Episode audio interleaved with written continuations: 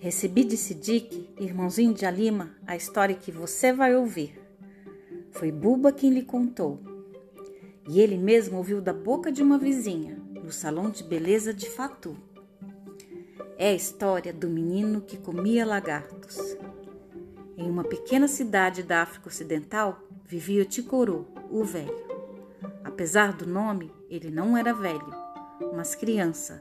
Só o chamavam assim para lembrar seu avô. Era um menino bem esperto, embora pouco falante. Como seus pais eram pobres demais para enviá-lo à escola, passava os dias zanzando pelas ruas. Contavam que ele era mais rápido do que o vento e que falava com os crocodilos.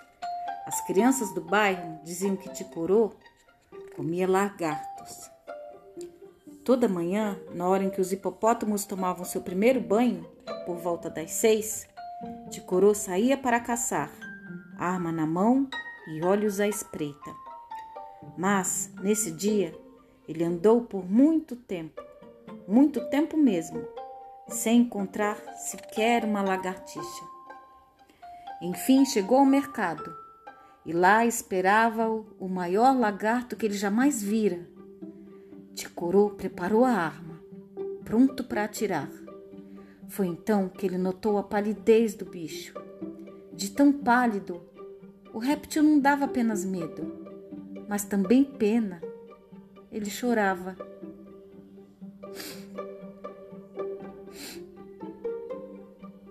E Caquinê, tudo bem? perguntou-lhe Ticoro. Como o lagarto não respondia, Ticoro começou a se preocupar. Ele lhe estendeu a mão e o levou à casa de Clune, o marabuto, que sempre tinha resposta para tudo. Anissogomá, cumprimentou Ticoro. Anissogomá, respondeu o outro. Clune recolheu uma lágrima do lagarto e a chacoalhou no oco das mãos, com ossos e sementes. Depois ele espalhou tudo sobre o tapete. E disse o marabuto: Veja, este osso de Sama, o elefante, corta a corrente do Gugumani, a formiga. Seu lagarto se esqueceu de onde veio, quem é e para onde vai. Com as lembranças, também suas cores se foram, como ocorreu com os filhos da África, porque seu caminho está ligado ao dos lagartos há muito tempo ele veio ao seu encontro. Siga os símbolos de Grigri, que encaminhará o lagarto para a cura. Que as cores guiem vocês, disse Clune, e concluiu. Alelô, é isto. Antilê, obrigado, agradeceu Ticorô. Nos desenhos de Grigri, Ticorô reconheceu os delicados motivos dos tuaregues. O deserto seria a primeira etapa de sua busca. Com o lagarto, ele chegou ao baobá gigante onde vivia Mohammed, o homem azul. Anicle, cumprimentou Ticorô. Anicle, retribuiu o homem. Mohammed examinou o lagarto, por cima, por baixo, de frente, por trás. Ergueu sua mandíbula e se alongou sobre seu ventre. E enfim declarou: Seu lagarto esqueceu a terra. Em seguida, o homem azul pegou um punhado de terra deu metade para Ticorô e esfregou na cabeça do animal o restante. O lagarto sacudiu a cabeça. Ele parecia quase contente, embora ainda chorasse um pouco. Agora vá, procure a família da África, que veio da terra e saberá ajudá-lo. Alelô, é isto! gritaram os tuaregues. Antilê, obrigado, disse Ticorô.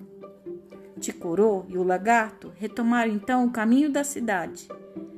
Em uma esquina do bairro Coco, avistaram um grupo de amigos tomando chá. Observando passar as pessoas, as crianças ora riam, ora choravam, ora sussurravam, ora se calavam. Aniclé, cumprimentou Ticorô. Aniclé, responderam. Sem interromper a conversa, convidaram Ticorô e o lagarto a se sentar. A certa altura, alguém disse: Seu lagarto esqueceu o tempo. Um pequeno copo de chá foi oferecido a Ticorô, bem como ao lagarto que tremia. Por um instante acharam que ele deixaria de chorar, mas não.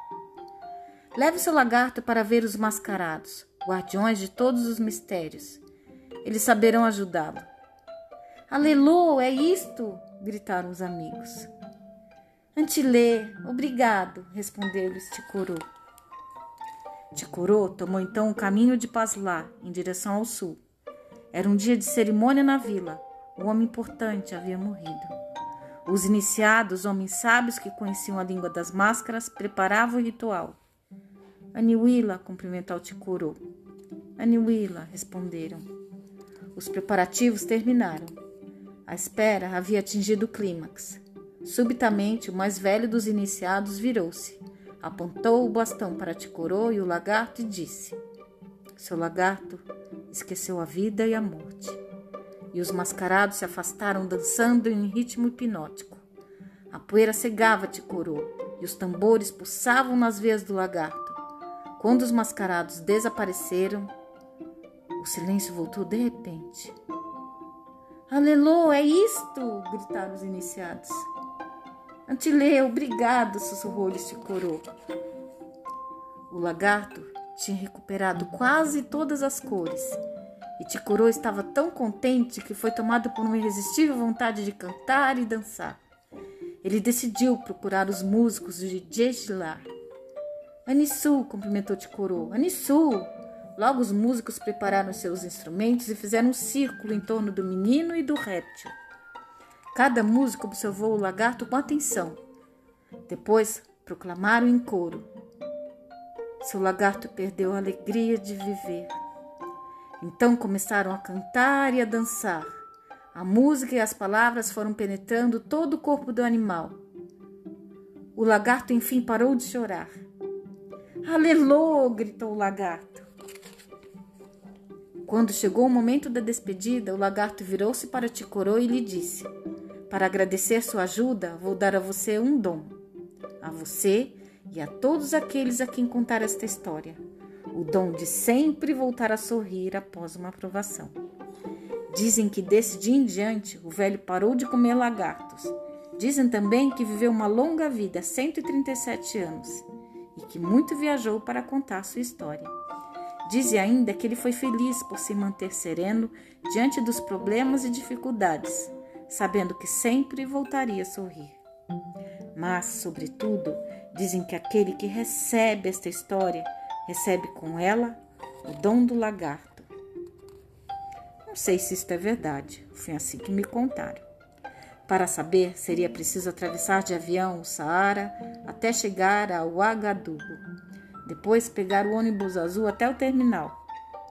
E ali pedir a um taxista para levá-lo ao bairro da Velha Mesquita, na segunda rua, do lado direito da avenida asfaltada. Ao chegar, pergunte por Alima, Sidique ou Fatu. Eles saberão lhe explicar a história do menino que comia lagartos.